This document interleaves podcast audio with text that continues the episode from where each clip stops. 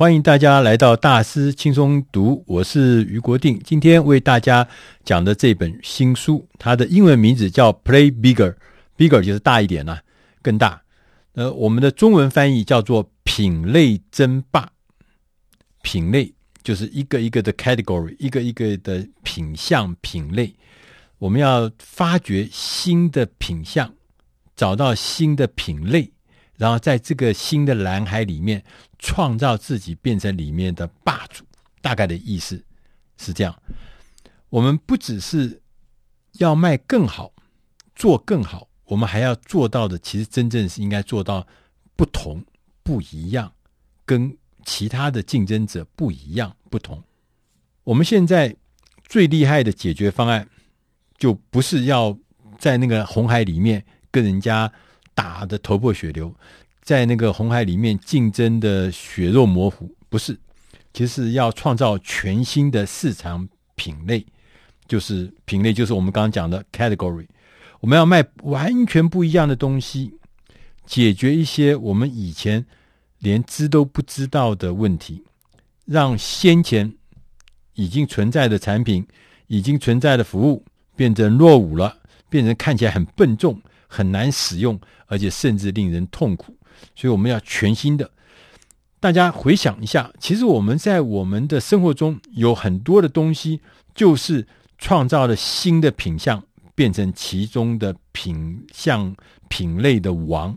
譬如像 Amazon，它是网络书店出门的，在这之前没有人网络书店做了它这么大这么强。譬如像 Facebook，原来是一个。大学生的社交的一个媒体平台，现在变成人跟人之间最重要的一个社群平台。像 Google，它是一个搜寻引擎，以前也有搜寻引擎，但是它从搜寻引擎里面走出来，变成全世界最大的一个入口网站。大家可以知道，像 Uber、像 IKEA 这些，在以前都没有这个品相。IKEA 是简单的、时尚的。设计的家具贩售，它的家具设计简单，价格便宜，适合青年人快速的买、快速的用，而且很实用。像这些都是属于创造了一个新的品类，在这个品类里面，它变成其中的霸王。所以，我们从企业的观点，从策略的观点来看，我们最终的目的，一个企业。应该是要变成一个持续创造品类的机器，一直延伸出去。譬如说，我们熟悉的苹果，苹果它原来是做电脑的，大家都知道 Mac 电脑啦，很多很多的电脑。但是后来它进入了一个新的品项，就是手持装置。它做了 iPad，做了 iTunes，做了 iPhone，做了 iPad，做了 Apple Watch。这全部的东西就从一个开始蔓延，慢慢扩张。它在那个领域里面，就是说以手机为核心的这个领域里面，它绝对是霸主之一。所以这就是品类王的概念。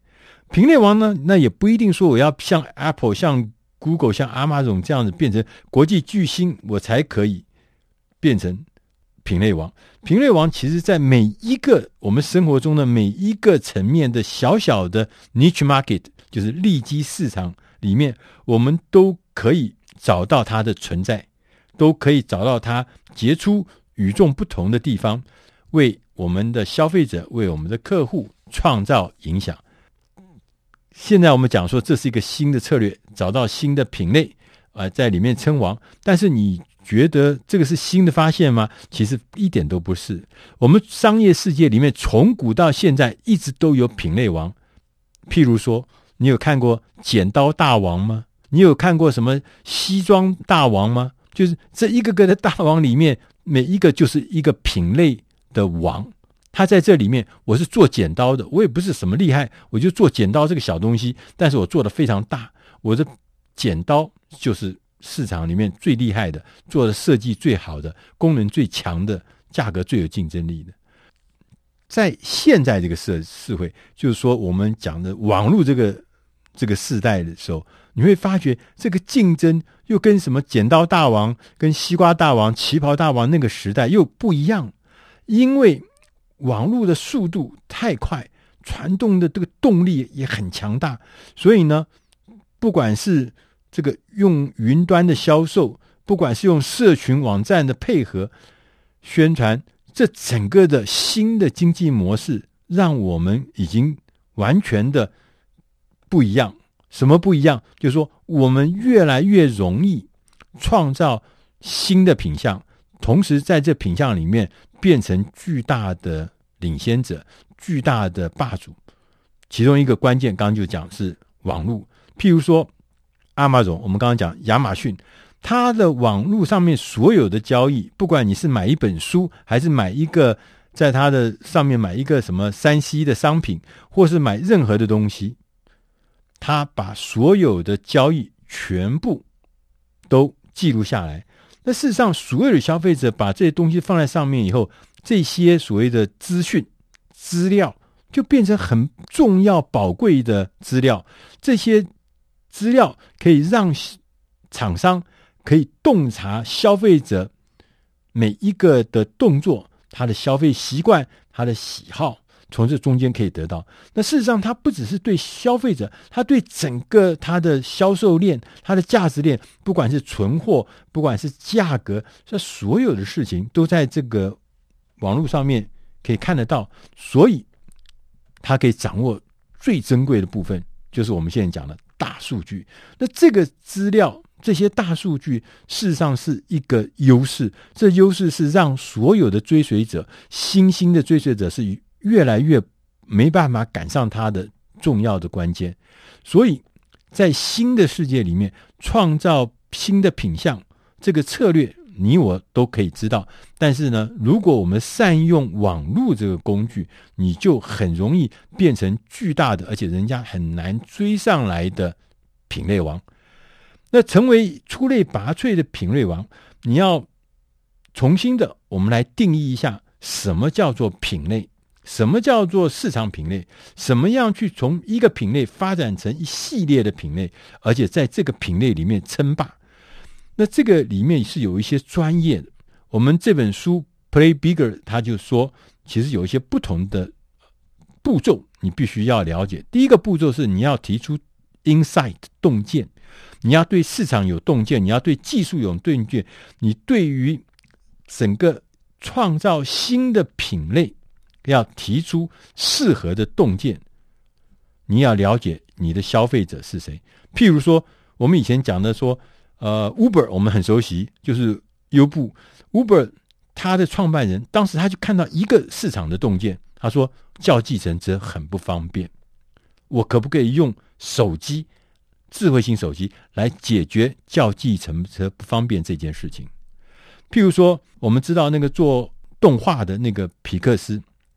皮克斯，他原来是做电脑技术出身的，后来他就用自己所发展出来的电脑技术，开始呢把这个技术转换成电脑制作动画，大大的成功。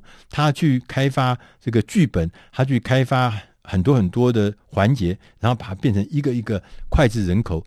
广受欢迎的动画，这就是洞见，叫做技术洞见。所以你必须要有洞见，你要有市场洞见，你要有技术洞见，那你才有可能成为品类王。